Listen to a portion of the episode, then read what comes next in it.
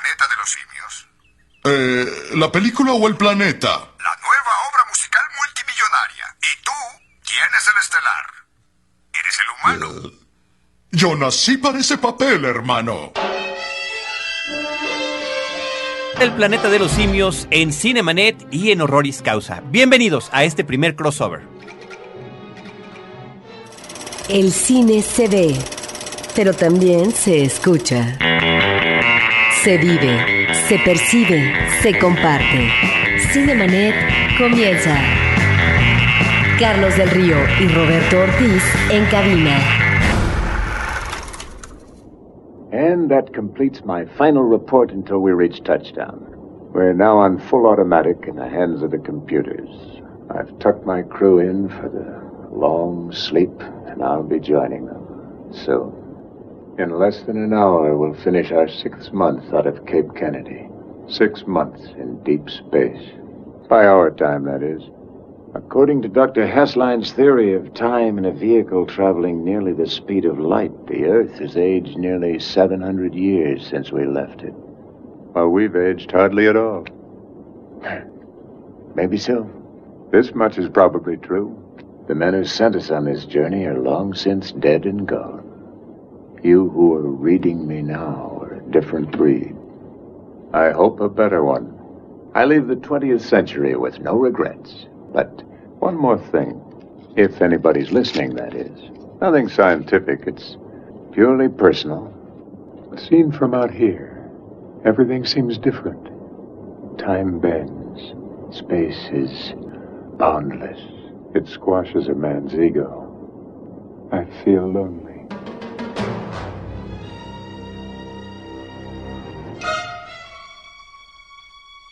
www.frecuenciacero.com.mx es nuestro portal principal. Este es, eh, por una parte, el programa dedicado al horror y por otra parte, el programa dedicado al cine. Me da muchísimo gusto, parecía natural y sin embargo, por alguna extraña razón, nos tardamos en hacerlo. Este es el primer crossover oficial entre Cinemanet y Horroris Causa, el más joven de los proyectos en podcast de Frecuencia Cero. Y está aquí todo el equipo, todo el doctorado de Horroris Causa. Si me permiten saludarlos a don Roberto Coria. Muchísimo gusto, querido Carlos. Es siempre un placer estar contigo. Muchas gracias, don Antonio Camarillo. Que nos hemos aventurado afuera de las puertas de nuestro laboratorio, ¿no? A ver qué es lo que hay en el mundo exterior. Sí, es lo que hemos va, va a ser interesante. Y don Pablo Guisa. Me da mucho gusto que por fin empecemos con las mutaciones en este laboratorio, pero también en este en esta catedral del cine y vamos a ver el nuevo monstruo que sale. Uh -huh. Las mutaciones y en este caso las permutaciones también. El tema que nos trae en esta ocasión es un primer programa porque realmente hay mucho material que comentar acerca de la saga del planeta de los simios con o sin película nueva, la verdad que era como una necesidad hacer una retrospectiva desde nuestros tiempos a lo que han sido pues todo un fenómeno mediático, un fenómeno que, bueno, primero aparece en la literatura, después se traslada al terreno cinematográfico, a la vez, de manera simultánea, previo a Star Wars, puede ser uno de los primeros ejercicios de la gran mercadotecnia que hubo en torno al planeta de los simios. Ahí me tocó como niño tener los juguetes de esta, eh, bueno, de las películas, de la serie de televisión y demás, coleccionables, estampas, loncheras y demás cosas que había. Pero bueno, compañeros, ¿qué les parece? El tema es muy abundante y si hacemos, eh, y ahí me gustaría que interviniera en primer lugar Roberto Coria, hablar sobre la novela de Pierre Boulle. Fíjate que yo creo que el caso de la novela de Pierre Boulet es muy interesante. Yo recuerdo algunos otros especímenes franceses eh, memorables, como puede ser el Orla de Guy de Maupassant eh, en el siglo XIX, más recientemente, no sé, eh, La mosca de la cabeza blanca de George Langeland, que también se llevó al cine con mucha aventura, interpretada por Vincent Price en su momento, luego por David Cronenberg en la década de los 80. Es una gran película, pero el caso concreto de la novela de Pierre Boulet, El planeta de los simios, es muy interesante. Yo creo que es una historia muy bien escrita, sorpresiva sin lugar a duda en su momento. Yo creo que detona todo un fenómeno, como bien dices, mercadológico porque incluso en una edición que yo tengo me parece que es Bruguera o ediciones eh, EM, quién sabe, yo veo que utilizan mucho una ilustración derivada directamente de la película de 1968, pero ya platicaremos en su momento de ella. El planeta de los simios pueden encontrarlo usted fácilmente, la novela Pierre Boulet, escrita en 1963, un fenómeno sin lugar a duda y definitivamente una novela de ciencia ficción que yo creo que marcó a muchísimas generaciones de lectores y de cinéfilos. Y bueno, uno de esos primeros lectores fue Arthur P. Jacobs, que en ese momento estaba en las producciones de películas como El Doctor Dolittle, que también tenía que ver de alguna manera con los animales y la forma de comunicarse con ellos.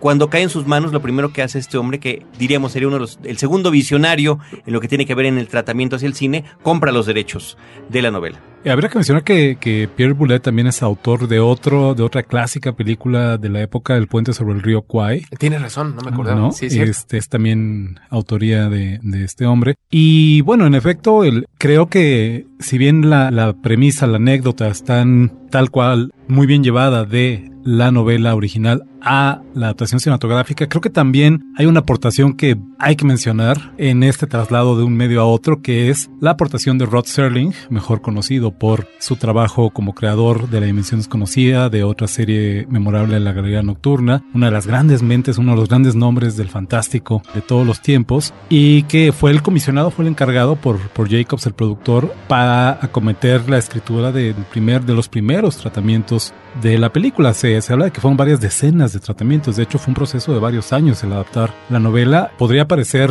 curioso, ¿no? Porque en realidad no es tan distinta la novela del, del libro, ya que No. quitas los elementos que decidieron separar. Entonces, cuando te preguntas dónde estuvo la complicación de, de hacer la adaptación, ¿no? Y sin embargo, este, bueno, fue un proceso largo y sería finalmente un último trabajo de reescritura de parte de Michael Wilson, otro guionista, el que daría pie a la película tal y como la conocemos. Y que Michael Wilson había adaptado El puente sobre el río Kwai para su versión cinematográfica. También es el mismo guionista que trabajó en esa película. Pero bueno, antes de pasar a la cinta, eh, a mí sí me gustaría que platicaran Roberto Coria y Antonio Camarillo, que tienen más presente la novela en este momento, inclusive recientemente releída, a grandes rasgos de qué trata y sobre todo en qué se diferencia la película, ¿no? Básicamente en el año 2500 después de Cristo conocimos eh, a dos eh, esposos, dos, a una pareja integrada por Jean y Phillips. Phyllis se llamaba. Están recorriendo el universo, están viajando por el espacio cuando se encuentran una botella en la cual hay una, un mensaje, hay un papel. Comienzan a toda la lectura y realmente la historia es un gran flashback sobre esta narración que, que hace la persona que puso ese mensaje en esa botella flotando en la inmensidad del espacio. Nos enteramos que en ese año un hombre llamado Ulises Merú, que es como lo traducen, el profesor Antel, eh, su mentor, un tal Arthur Levin, viajan en un proyecto donde se pretende recorrer a una velocidad más grande que la de la luz, aterrizan en un planeta donde pueden respirar, eh, para su sorpresa, el mismo aire, comer la misma vegetación, vaya, se encuentran a- ceñidos a las mismas leyes físicas que se encuentran en la, en la Tierra, que ellos conocen. Solamente se dan cuenta que los habitantes hay un pequeño giro eh, los humanos son la especie inferior, digamos, una especie de humanos primitivos y son eh, gobernados por tres clases dominantes, que son los chimpancés, son los orangutanes y son los gorilas. Eh, los gorilas son los violentos, son los policías, son los militares. Eh, los chimpancés son los intelectuales, los artistas, la clase sensible. Los orangutanes son los clérigos, los gobernantes. Los es- políticos. es- los políticos. Básicamente eso, el protagonista vive todo un drama, hay por ahí intento de lobotomizarlo, de castrarlo, como una amenaza al inminente, eh, pues, estilo a la hegemonía de este planeta de los simios, para encontrarse con un final sorprendente que prefiero no mencionar para no arruinarle a nuestros amigos la sorpresa si es que se deciden eh, por leerla. A leer la novela. Sí. Es uno de los recursos más socorridos por la sátira este de, de utilizar animales para proyectar eh, las debilidades, eh, los- aquellos aspectos más censurables de la naturaleza humana. Y es justamente lo que hace Pierre Boulet en esta, en esta novela. A fuerza de trastocar, de este trastoque de los papeles, de invertir eh, los papeles, de poner a los simios como los reyes de la creación y a los seres humanos como viles animales, viles en el mejor sentido de la palabra. Este recurso le sirve a Boulet para, para hacer una serie de comentarios que evidentemente más adelante serían en buena medida la medida del éxito de las películas y sobre todo de la, de la primera adaptación. Una serie de comentarios sociales, ¿no? De comentarios muy en tono de sátira en realidad.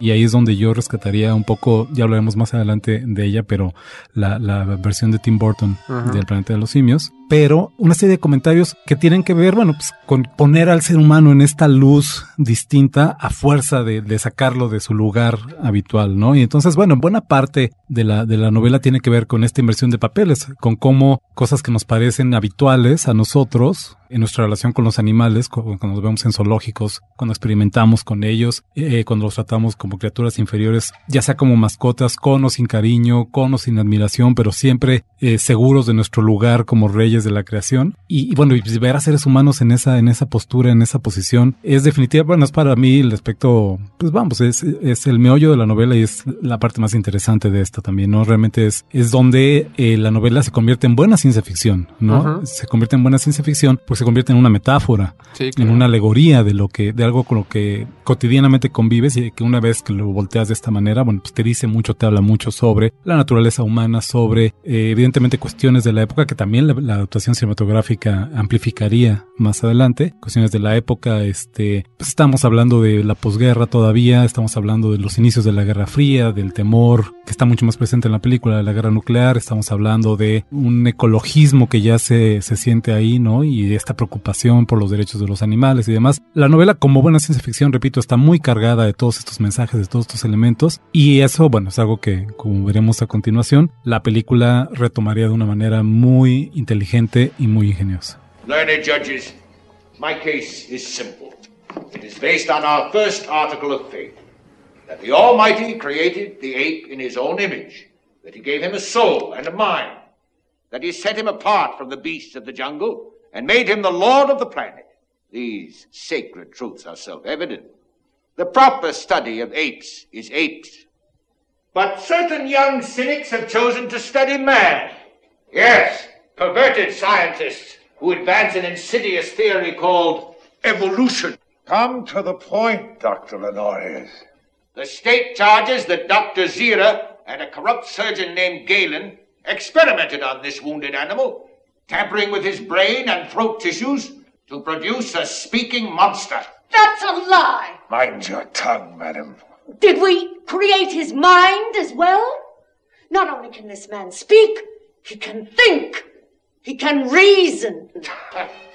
Los sesentas, que es la década en la que se conoce la novela y se produce la película. Es una década que todos conocemos por todo lo que empezó a suceder a nivel movimientos sociales. Lo mencionaba ahorita el doctor Camarillo. Pero también en la investigación antropológica, eh, fue una época donde todos estos estudios eh, con los chimpancés y con los primates y donde se empezó a postular que en realidad las diferencias entre los hombres y los primates eran mínimas, que sí eran animales inteligentes, que sí tenían como toda esta cuestión de organización eh, grupal, de jerarquías, de toda una serie de experimentos que se estaban haciendo con ellos y se estaba revalorando el papel que tenían a nivel evolutivo y también el papel que el hombre realmente funcionaba. Tenía, era, también se estaba cuestionando esta cuestión de que el hombre era el dominante y el único inteligente dentro de la especie. Se estaban haciendo estudios con orangutanes, con chimpancés a nivel mundial. También, como decía Antonio, se estaba empezando con la cuestión de los derechos de los animales, con la no experimentación en ellos.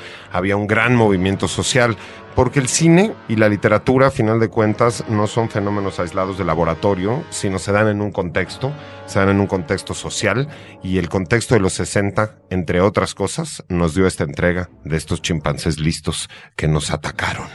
Ahora, eh, rápidamente, más para cederle nuevamente la palabra a Pablo, ¿por qué Horroris Causa toma un tema como este, el planeta de los simios? Me parece por lo inquietante y perturbador que es descubrir, y porque las películas, creo que todas ellas, tienen este lado de horror, de qué pasaría si estos papeles se Inquietante, ¿no? Un lado inquietante. Sí, yo, yo creo que se inscribe muy bien dentro de los mitos de Frankenstein en la creación que termina destruyendo a su creador.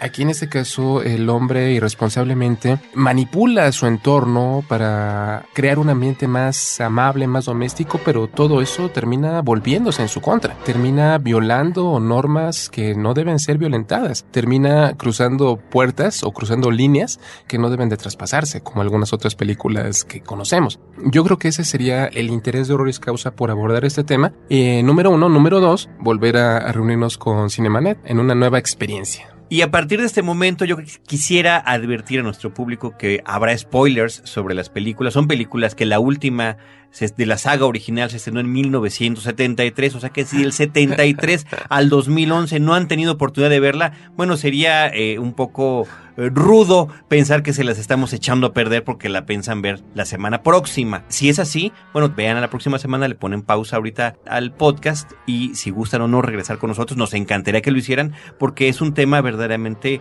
apasionante, lo que ha significado una película principal, que es la primera adaptación, que creo que tiene un lugar primordial en la historia de la ciencia ficción cinematográfica. Y en el corazón de todos. Es una y en la cultura popular. Sí.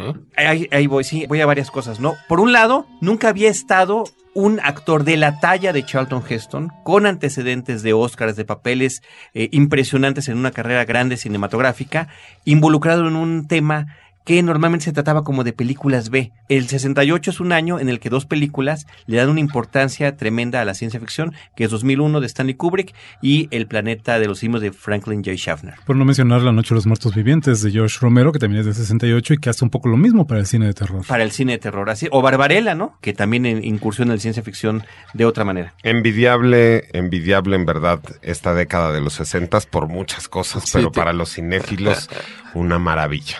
De una acuerdo. verdadera maravilla. Bueno, pues resulta que Arthur P. Jacobs compra los derechos, consigue convencer a Charlton Heston para que aparezca en la película, empieza a tocar la, la clásica historia, ¿no, Antonio? Las puertas que se empiezan a tocar, guion en mano, con todos los estudios, y una de las grandes preocupaciones era la cuestión de cómo lograr hacer reales a estos simios parlantes sin que causaran risa. Un aspecto último que quiero comentar de la novela es que el avance tecnológico que había en la novela de Pierre Boulet es como el que había en aquel entonces con los humanos, contemporáneo y Es quizá un poco, quizá un poquito más arriba, ¿no? Como un poco, un poco, sí, por supuesto, como una sátira que era la sociedad del entorno, el contexto de la historia es el mismo de la sociedad que Claro. produce, que produce la obra. ¿no? Porque su vestimenta, su estructura social, tenían armas de fuego. Era muy, eh, muy contemporáneo con el momento en el que se escribió, que se publicó. Eso es lo que le hace interesante, lo hace más cotidiana, la hace más eh, doméstica, más familiar para todo aquel que la leía. Sí, lo inquietante de la historia está en, en el, en el mismo contexto que conoces en el mundo que es tu mundo. Sí. ¿no? De pronto desconocerte, desconocer ese mundo Sí.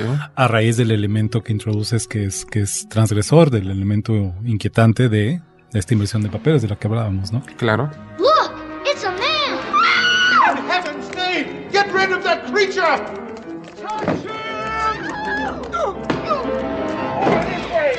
Catch him! Catch him!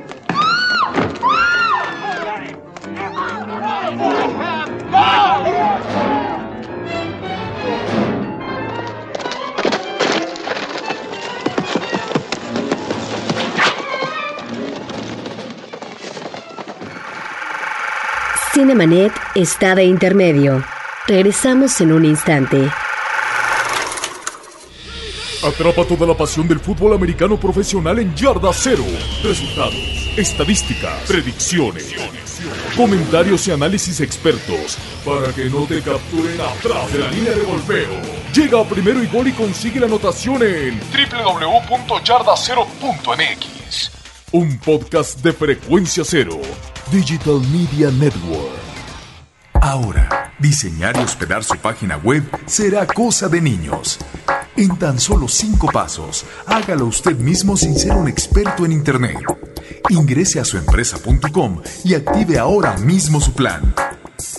Suempresa.com, líder de web hosting en México. Los avances tecnológicos son mayores cada día y conforme crecen sus alcances, también sus riesgos. Crimen digital. Todo lo que necesitas saber sobre cómputo forense y seguridad informática. www.crimendigital.com. Un podcast de frecuencia cero. Digital Media Network. Cinemanet.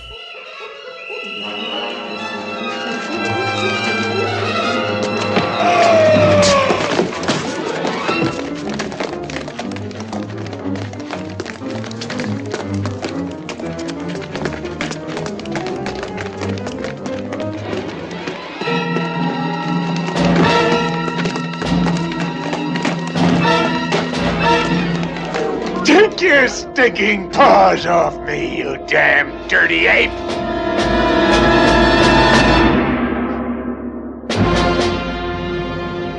Después de los tratamientos del guion que hizo Rod Serling, nuestro gran héroe de Dimensión Desconocida y de Galería Nocturna, bueno, pues deja el proyecto, cae en manos de Michael Wilson, que también ya mencionamos. Él termina de armar el proyecto y ese es el guion con el que se produce la película. No, los dos están con su crédito de guionistas. De hecho, me parece que va primero el de Serling y después el de Michael Wilson.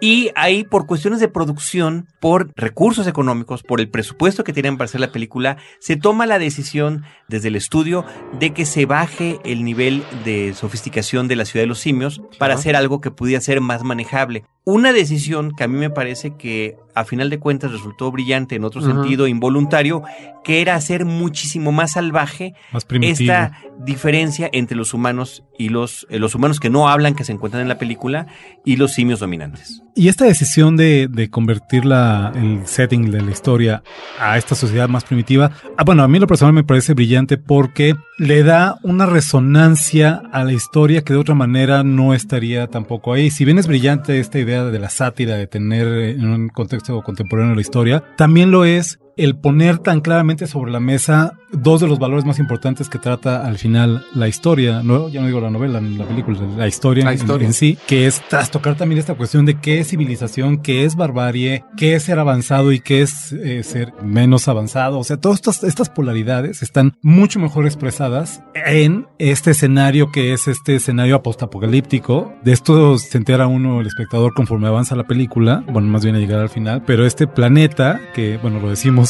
ya, no es, ¿qué vamos a hacer? Vamos a platicar la anécdota. Bueno, o vamos platica a- la anécdota, sí, por favor. este escenario, que bueno, los que ya lo dijo Carlos, los que no conozcan la, la película, seguramente lo saben por alguna otra razón, porque es tan popular en la cultura, válgase popular, que es imposible escapar a, a la referencia. Pero este terrible planeta de los simios, pues no es otro que el planeta Tierra, ¿no? La futuro. historia en, en el futuro. La historia es la de la de este eh, astronauta Taylor, se apellida él. Coronel, por cierto. Coronel Taylor, ¿no? Este aterriza de emergencia este, tras una falla en su nave espacial en el planeta. Acuatiza. Acuatiza, exactamente. Va con dos compañeros. Al principio piensan que el planeta es un planeta desértico, estéril, ¿no? Parece ser un desierto perpetuo. Y sin embargo, bueno, pues mientras lo van explorando, van encontrando vegetación, van, van saliendo esta zona estéril y terminan encontrando, igual, igual que en la novela, primero este, pues, a un grupo de humanos que les roban la ropa de entrada, ¿no? Sí. Cuando están, se encuentran un oasis, se meten a bañar y por cuando salen ya les robaron la ropa y están persiguiéndolos y los alcanzan y encuentran esta pequeña comunidad de seres humanos primitivos, no hablan, se comportan como salvajes, usan taparrabos a lo más, ¿no? Cuando de pronto, a caballo, de la nada, salen este grupo de simios a atraparlos, ¿no? A cazarlos. A cazarlos, a cazarlos tal cual, como animales, como animales salvajes, ¿no? Son capturados, es llevado, es herido el coronel Taylor, de hecho, de un, de un balazo en, En el cuello, garganta, en la sí. garganta. Eso lo deja sin hablar por una buena parte de la película. Y bueno, cuando se los llevan, eh, afortunadamente para él, eh, eh, lo acogen los, los chimpancés, que son los científicos de la época. Empiezan a hacer algunas pruebas con él. Él demuestra una inteligencia muy superior a, a la de sus congéneres ahí. Y es cuando, cuando finalmente logra hablar, bueno, pues que todo se voltea de cabeza otra vez, ¿no? Porque su primera línea en la película, eh, después de que trata de escapar y lo están persiguiendo por la ciudad de los simios y finalmente lo agarran y se vuelve a escapar y no sé qué, cuando lo tienen sujeto, que vienen estas palabras que han sido repetidas una y otra vez, ¿no? El suéltenme ya, changos mugrosos, como diría Troy McClure en la parodia en Los Simpson y que bueno, pues, les revela la auténtica naturaleza de este, de este personaje a los simios, ¿no? Lo que Perdón, es- pero cuando llegue ese momento en la película es crucial porque el mismo efecto que tiene para nosotros pensar una sociedad donde los simios hablan y dominan a los hombres, tiene para ellos descubrir que un hombre habla, ¿no? O sea, la- prácticamente todo se congela en la ciudad, ¿no? Sí. Por supuesto, lo que sigue a partir de ese momento es una película de intriga en el sentido de que, bueno, se encuentra de pronto Taylor en medio de un struggle de poder ahí entre pues, los científicos que están convencidos de que los seres humanos pues, no son estos salvajes y que vale la pena estudiarlos para también conocer mejor a los seres humanos y demás. Y la postura sumamente conservadora de los orangutanes sobre todo, que es súper, súper dogmática, ¿no? Que es, pues, nuestros pergaminos sagrados dicen que no y estos Y son animales sin alma y si no, y, y seguramente esto es un truco, ¿no? Toda esta historia es para contarles que finalmente, cuando este Taylor logra rebelarse y escapar, lo hace ayudado por estos dos simios que conoce, estos dos chimpancés. Cornelius, Cornelius. y Siva. Maravilloso Roddy McDowell. Roddy McDowell que sería sería el soporte de toda la saga. Él llevaría la historia sobre sus hombros durante años, literalmente, ¿no? y que bueno, lo ayudan a, finalmente a escapar eh, después de que, bueno, evidentemente sí resulta ser que los orangutanes algo están ocultando, no saben más de lo que aparentemente saben. Logran escapar a este sitio arqueológico, Cornelius era un arqueólogo, este sitio arqueológico en el que él, había encontrado vestigios de una civilización anterior a la de los monos, no una civilización que ap aparentemente era más avanzada. Y bueno, lo que encuentran es la sala de alguien, ¿no? Porque pronto dicen, pues mira, aquí hay unos lentes y aquí hay este una dentadura postiza, ¿no? Y a Taylor no le queda más, más alternativa que a la conclusión de que era un ser humano muy poco impresionante, ¿no? Dice, en realidad se nota, era como, como los de mi época, ¿no? Un coach potato ahí, ¿no? Sentado viendo la televisión, ¿no?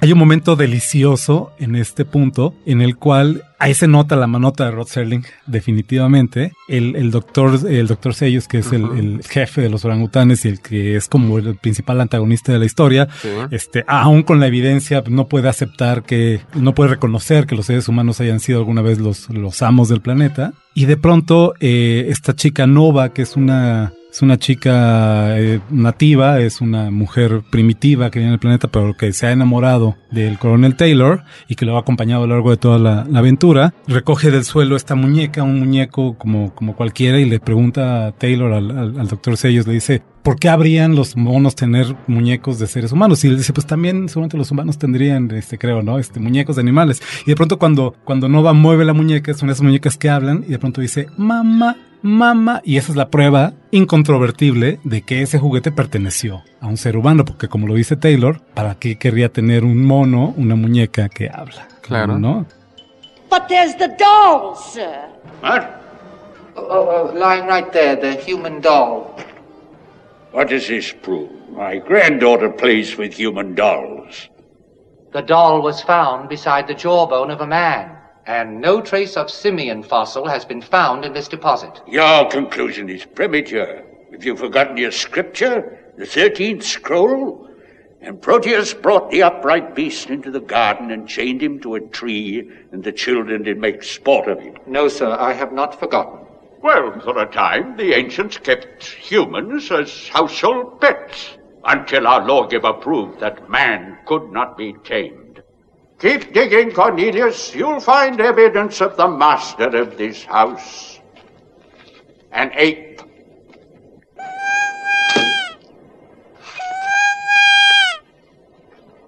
Dr. Zayas, would an ape make a human doll that talks? Y fíjate que todo el ambiente primitivo, toda, toda esta búsqueda nos lleva al emocionante desenlace. Uno de los momentos que yo tengo más frescos en la memoria, que más eh, me impresionaron como joven cinéfilo y que yo creo que hoy por hoy pervive como uno de los cinco más eh, sorprendentes, más inesperados de la historia del cine. Y visualmente hermosos finales, uh -huh. no aterrador y deslumbrante claro. y al mismo tiempo con una belleza muy muy especial cuando descubren en la playa Taylor que está en la tierra y bueno, ¿por qué? Porque está viendo lo que queda de la Estatua de la Libertad. La escena, la escena es maravillosa. Después de, de esta escena en la, en la cueva, salen, este, hay un último enfrentamiento entre, entre los gorilas que están eh, acompañando al Dr. Seyus y este, los humanos y sus, sus y el humano, bueno, sí, los humanos, sus amigos chimpancés. Tienen una discusión ahí en la que, si bien admite el Dr. Seyus que él conocía la historia, que él sabía de ese sitio y que él sabía de la verdadera historia de los seres humanos, pues no puede permitir que ese conocimiento se haga público porque destruiría evidentemente las instituciones sobre las que están construidas la sociedad de los simios. Y cuando Taylor se, se apresta a irse al lomo de caballo con su chica, con Nova, a buscar, eh, a seguir buscando la, la verdad o un lugar en ese, en ese planeta donde donde él pueda prosperar, se lo pregunta a uno de los personajes, al doctor Seuss, le dice, le dice, doctor Seuss, ¿qué es lo que está buscando Taylor? Eh, ¿Qué es lo que va a encontrar? Y le dice su destino, ¿no? Su destino porque momentos después, cabalgando sobre la orilla de la playa, con estas olas rompiendo al fondo, sin música de fondo, un momento realmente dramático, dramático ¿no? En el atardecer. De pronto vemos cómo se acerca el caballo, desde, un, desde una toma picada, se acerca el caballo, se detiene, se baja, se apea del caballo Taylor, mirando hacia arriba, la cámara empieza a hacer como un dolly hacia la izquierda, y de pronto entra cuadro pues una estructura metálica que de, de, pronto no entendemos qué es, ¿no? Y sigue, y sigue el, el movimiento y Taylor sigue caminando sin poder creer lo que está viendo, y de pronto vemos que entra a cuadro estos picos pues, que no son, cu- cuando finalmente vemos la contratoma, el contracampo de lo que está viendo Taylor, pues la Estatua de la Libertad, las, las ruinas, los restos de la Estatua de la Libertad enterrados en la arena, consumidos por el tiempo, cubiertos de derrumbe, hecha pedazos, ¿no? Y él, y él que únicamente cae de rodillas y comienza a maldecir a esos seres humanos que, que dejaron que, el- que, que la humanidad llegara a ese punto. Y con esas líneas maravillosas que seguramente Abel Cobos las va a reproducir. Por supuesto. My God. I'm back. I'm home. All the time it was. We finally, really did it. You maniacs! You blew it up! Oh, damn you! God damn you all to hell! Bueno, la posibilidad de que la evolución no nos escogiera a nosotros para continuar en este planeta es uno de las eh, de los factores que a mí más me gusta de la película. Y también este planteamiento de que pues el ser humano es el que está ahorita pero pudo haber sido o los orangutanes o los chimpancés o los gorilas. No es la primera película que lo trata no la máquina del tiempo también tiene esta toda esta cuestión de que a través de la evolución, el- este mismo planeta después tenía unos seres más evolucionados que vivían bajo la tierra y que también dependían y cultivaban a los seres humanos para comérselos. Soy leyenda también juega un poco con esa idea. ¿no? Sí. Entonces, bueno, esa idea ahí está, la evolución ahí está, hay que tener cuidado. Sí. Pero bueno, me gustaría rescatar lo que platicabas hace rato, Pablo, del asunto de los 60 porque en este en esta historia de ciencia ficción ya mencionamos algunos de los de los planteamientos y de los miedos y de las cosas que estaban reflejando de ese contexto histórico, pero pe- me parece que permean muchísimos. Por una parte, las relaciones raciales, porque efectivamente la sociedad de los simios está constituida de acuerdo a tu función depende de tu raza. Y eso es algo que inclusive en el making de la película se trasladaba al backstage porque cuando los actores que estaban vestidos de, diferentes primates iban a comer, se juntaban conforme al grupo social al que representaban. O sea, no veías mezclados a orangutanes comiendo con chimpancés. Sí, no, en ese entonces no se esperaban a Barack Obama, pero por ningún lado, ¿eh? Esa, esa es, No, una, es una anécdota fascinante. En efecto, viene en un gran documental que se llama Behind the Planet of the Apes. Está incluido en alguna de las ediciones de la película. En las últimas colecciones En las viene. últimas colecciones. Es una historia, es la historia fascinante del- de- detrás de la, de la hechura de, de toda la saga, de todas las películas. Y en efecto, es, es un, es la prueba tal vez, es una de las tantas pruebas del nervio que está tocando esta película, esta historia, ¿no? En este momento, en este contexto del que estamos hablando, y que como ya decíamos hace un momento, tiene que ver con cuestiones políticas, tiene que ver con el enfrentamiento entre una posición conservadora, que es la de los orangutanes en la película, ujú. el militarismo propio de halcón, como los conocemos hoy en día de los, de los gorilas, Ujú. y los chimpancés más pacifistas, más eh, humanos. Más sensibles. Más sensibles, más humanos, ¿no? Está también la dimensión eh, social en este sistema de castas tan estricto y con todas las sombras que proyecta sobre la lucha por los eh, derechos civiles, el movimiento de los negros, del- de, las propias mujeres. Todo el ese- fanatismo el religioso. fanatismo religioso. Y ir más allá de estos prejuicios y de estos y de estas preconcepciones, ¿no? De los individuos.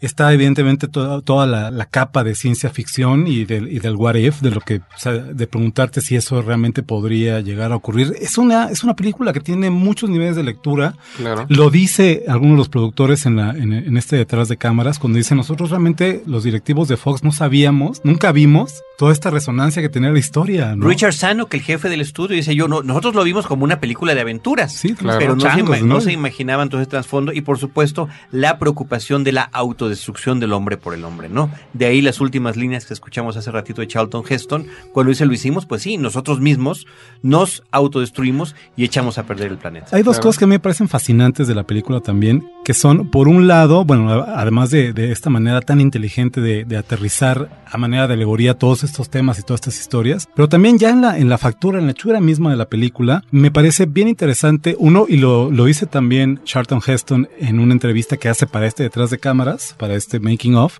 que lo dice, a mí lo que me parecía fascinante de la historia, del proyecto, era poder interpretar a este personaje que siendo un misántropo, porque es lo que era el coronel Taylor, tiene un monólogo al principio de la película cuando están a punto de irse a dormir en, en- en el hipersueño. En la nave en la que van y está tirando este chorro en el que dice, pues es que yo me escapé de la Tierra porque ya no soportaba a los seres humanos, ¿no? Sí. Y la ironía de terminar en una posición donde tiene, él es la única esperanza de esa raza humana, ¿no?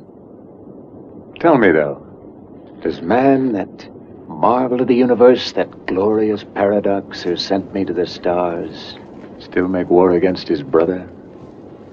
Keep his neighbor's children starving? Eso por un lado, y por otro lado, la manera tan inteligente en que están manejados todos los personajes y sobre todo los antagónicos, ¿no? Claro. El Dr. Seuss, como principal antagonista de la historia, pues no es un villano de cartón, es un personaje que tiene muchas y muy buenas razones, muy poderosas razones para actuar como lo está haciendo, para ocultar la información que oculta. Cuando enfrenta a Taylor no lo hace como, como el villano de caricatura que ríe maníacamente. ¿no? Eh, lo trata incluso, lo trata con un respeto y con una deferencia que, que el otro representa evidentemente porque él sabe lo que es ese ser humano y lo que representa y, y la amenaza que representa, ¿no? Entonces, son todos estos ingredientes los Ujú. que hacen, creo yo, que la película sea definitivamente uno de los más finos momentos de la ciencia ficción en la historia del cine. I've terrified you from the first, Doctor. I still do. You're afraid of me and you hate me. Why? Because you're a man. And you're right. I have always known about man. From the evidence, I believe his wisdom must walk hand in hand with his idiocy. His emotions must rule his brain. He must be a warlike creature who gives battle to everything around him, even himself. What evidence? There were no weapons in that cave. The Forbidden Zone was once a paradise. Your breed made a desert of it ages ago. It still doesn't give me the why. A planet where apes evolved from men? There's got to be an answer. Don't look for it, Taylor. You may not like what you find. What will he find out there, Doctor? His destiny. Fíjate que yo creo que esa es una de las ventajas de la ciencia ficción y del horror. Pueden hablar de temas que los realismos más abrumadores no pueden tratar porque hablan a través de metáforas. Aquí vemos en este caso un ejemplo estupendo que habla acerca de las luchas de clases, habla acerca de los sistemas políticos, habla acerca del temor al cambio. Todos El generacionalmente. manejo de la información, Sí. el control de la información. Todo eso queda manifestado ahí, nos invita a reflexionar. Yo creo que en ese sentido el planeta de los simios es una historia maravillosa que precisamente pone un poco a trabajar nuestro cerebro. Otra de las cosas maravillosas que tiene la ciencia ficción y el terror es que cuando se dan cuenta de lo profundo que era el tema, ya está filmada y ya está estrenada la película. No, efectivamente, efectivamente, y como decía Antonio en ese documental de Behind the Planet of the Apes, Sanuk, Richard Sanuk, lo que había heredado el estudio, eh, la, la jefatura del estudio de su padre, lo admite, ¿no? Nosotros no nos dábamos cuenta de todo eso. La película fue un éxito de taquilla, fue un éxito con los críticos, fue un éxito con la academia, ¿no? Le dieron nominaciones a vestuario, le dieron nominaciones a la música de Jerry Goldsmith, que también era un poco innovadora, y Todos estos ritmos tribales, ¿no? Y Sí. esta- Ajá. y recibió un Oscar honorario John Chambers por ese trabajo impresionante que hizo para poder hacer con aplicaciones estéticas las transformaciones de seres humanos en los diferentes tipos de simios, ¿no? Un trabajo que además repercutía interesantemente en la, en la interpretación de los actores. Eh, Kim Hunter, que había trabajado con Marlon Brando, Roddy McDowell, que era actor desde toda su infancia, El bibliófilo de Maurice, Batman. Maurice Evans. Bueno, ahí está toda esta gente que decide esconderse detrás de este maquillaje y aún así brindarnos interpretaciones que siguen resonando. Se lo dice alguien por ahí, ¿no? También en el documental, que le dice, ¿para qué estaban gastando tanto dinero en actores tan caros, tan prestigiados? Si los van a cubrir Si de ni siquiera les íbamos a ver la cara, ¿no? Y era, y era justamente... Claro, era, era- era la fortuna que tenía. Grandes actores pueden hacer actuaciones formidables aunque estén cubiertos de maquillaje. Boris Karloff en Frankenstein. Creo que está... Bela Lugosi declinó hacer ese papel en su momento porque decía que alguien de su calibre, de su, de, de su galanura, no podía estar sepultado en todo ese montón de, de maquillaje y de prostéticos. En este caso, creo que quien gana es el cinéfilo. Hay que decirlo, y creo que una de las constantes y claves del éxito de toda la saga del planeta de los simios, empezando por la saga original, por esta primera película y las secuelas que habían de seguirle, y continuando por la versión de Tim Burton en 2000, 2001. Y hasta el día de hoy, la, la nueva película este, Rise of the Planet of the Apes es la cuestión de las caracterizaciones, ¿no? De lo logradas que son, técnicamente hablando, de lo creíble que es el maquillaje prostéticos más rudimentarios en la primera, prostéticos muy avanzados en la versión de Burton y toda esta cuestión de captura de movimiento y animación digital en la nueva película, pero que más allá de ser prodigios técnicos, también hablan de una caracterización donde cada personaje es diferente, cada personaje es encantador y maravilloso por sí mismo, cada uno tiene una personalidad definida, cada uno es un, es un individuo y eso es maravilloso. Claro, son recursos técnicos al servicio de una historia. Y que además los simios y todos los primates también tienen su personalidad y son nuestros primos hermanos, lo que hace que tengamos una empatía, ¿no? Automática y que además sí nos reconozcamos en ellos. ¿Cuál es la diferencia en, el, en, el, en la secuencia genética del ser humano y del chimpancé? Diferencia Nada, es- como dos minutos en alta en el microondas, así como dos segundos en, en alta potencia en microondas y salimos changos. Creo que son, creo que somos 98, 99% idénticos genéticamente. a- No, y los y se ha probado, se ha probado como todos los eh, prehomínidos, como los chimpancés, todos ellos tienen exactamente la misma organización social que nosotros, ¿no? Tienen los tienen sentimientos, se deprimen, son felices, son contentos, tienen, bueno, de hecho, incluso hasta practican la monogamia.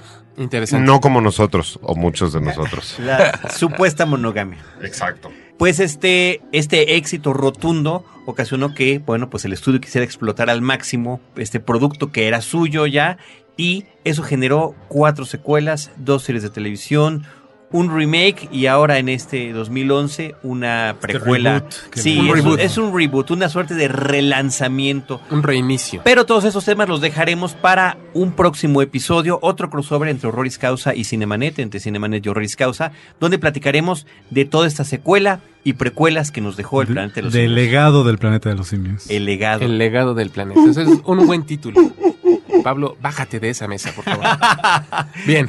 Pues muchísimas gracias a Roberto Coria, Antonio Gracias. Camarillo, Gracias. Pablo Guisa, Muchas gracias. Abel Cobos, Roberto Ortiz, que se dio su lugar para que pudiéramos caber en este estudio de frecuencia cero y poder realizar este especial cinematográfico, a Paulina Villavicencio, que es nuestra productora. Y bueno, recordamos, eh, Roberto, las redes sociales de Horroris Causa. Sí, nos encontramos en Facebook. Pueden ahí encontrarnos en un grupo modesto que no se compara en absoluto con, con ese abrumador éxito que tiene Cinemanet. Pero pueden encontrarnos en facebook.com diagonal horroris causa. Y en Twitter también pueden localizarnos en arroba horroris. Ahí estamos a sus órdenes. Nos comunicamos con ustedes. En el caso de Cinemanet, arroba Cinemanet en Twitter, facebook.com diagonal Cinemanet y Cinemanet 1 en YouTube, donde tenemos algunas de las cosas que hemos hecho en tele. Desde estos micrófonos, yo soy Carlos del Río, les agradezco a, estos, a este equipo que nos reunimos el día de hoy y nos vemos en el próximo episodio para seguir Claro. platicando del legado del planeta de los simios. ¿Y con qué nos vamos, Roberto? Con miedo, miedo y más miedo. Excelente. Paren el planeta de los simios. Me quiero bajar con Troy McClure. Auxilio, los humanos están escapando. Quítenme las manos de encima, changos mugrosos. Puede hablar. He can talk, he can talk, he can talk, he can talk, he can talk, he can talk. I can sing. Ooh, help me, Dr. Zayas. Dr. Zayas, Dr. Zayas. Dr. Zayas, Dr. Zayas. Dr. Zayas, Dr. Zayas. Oh, Dr. Zayas. Dr. Zayas, Dr. Zayas. What's wrong with me? I think you're crazy. Want a second opinion? You're also lazy. Dr. Zayas, Dr. Zayas. Dr. Zayas, Dr. Zayas. Dr. Zayas, Dr. Zayas. Oh, Dr. Zayas. Dr. Zayas, Dr. Zayas. Can I play the piano anymore? Of course you can. Well, I couldn't before.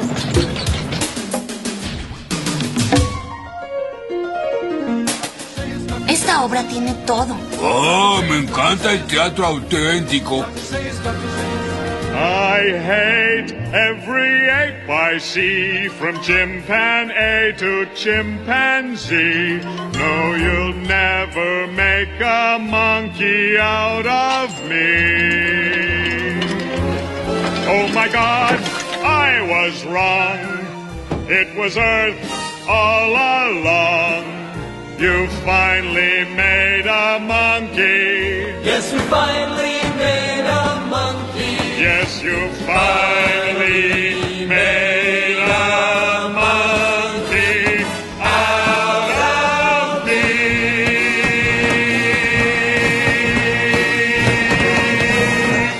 I love you, Dr. Zayas.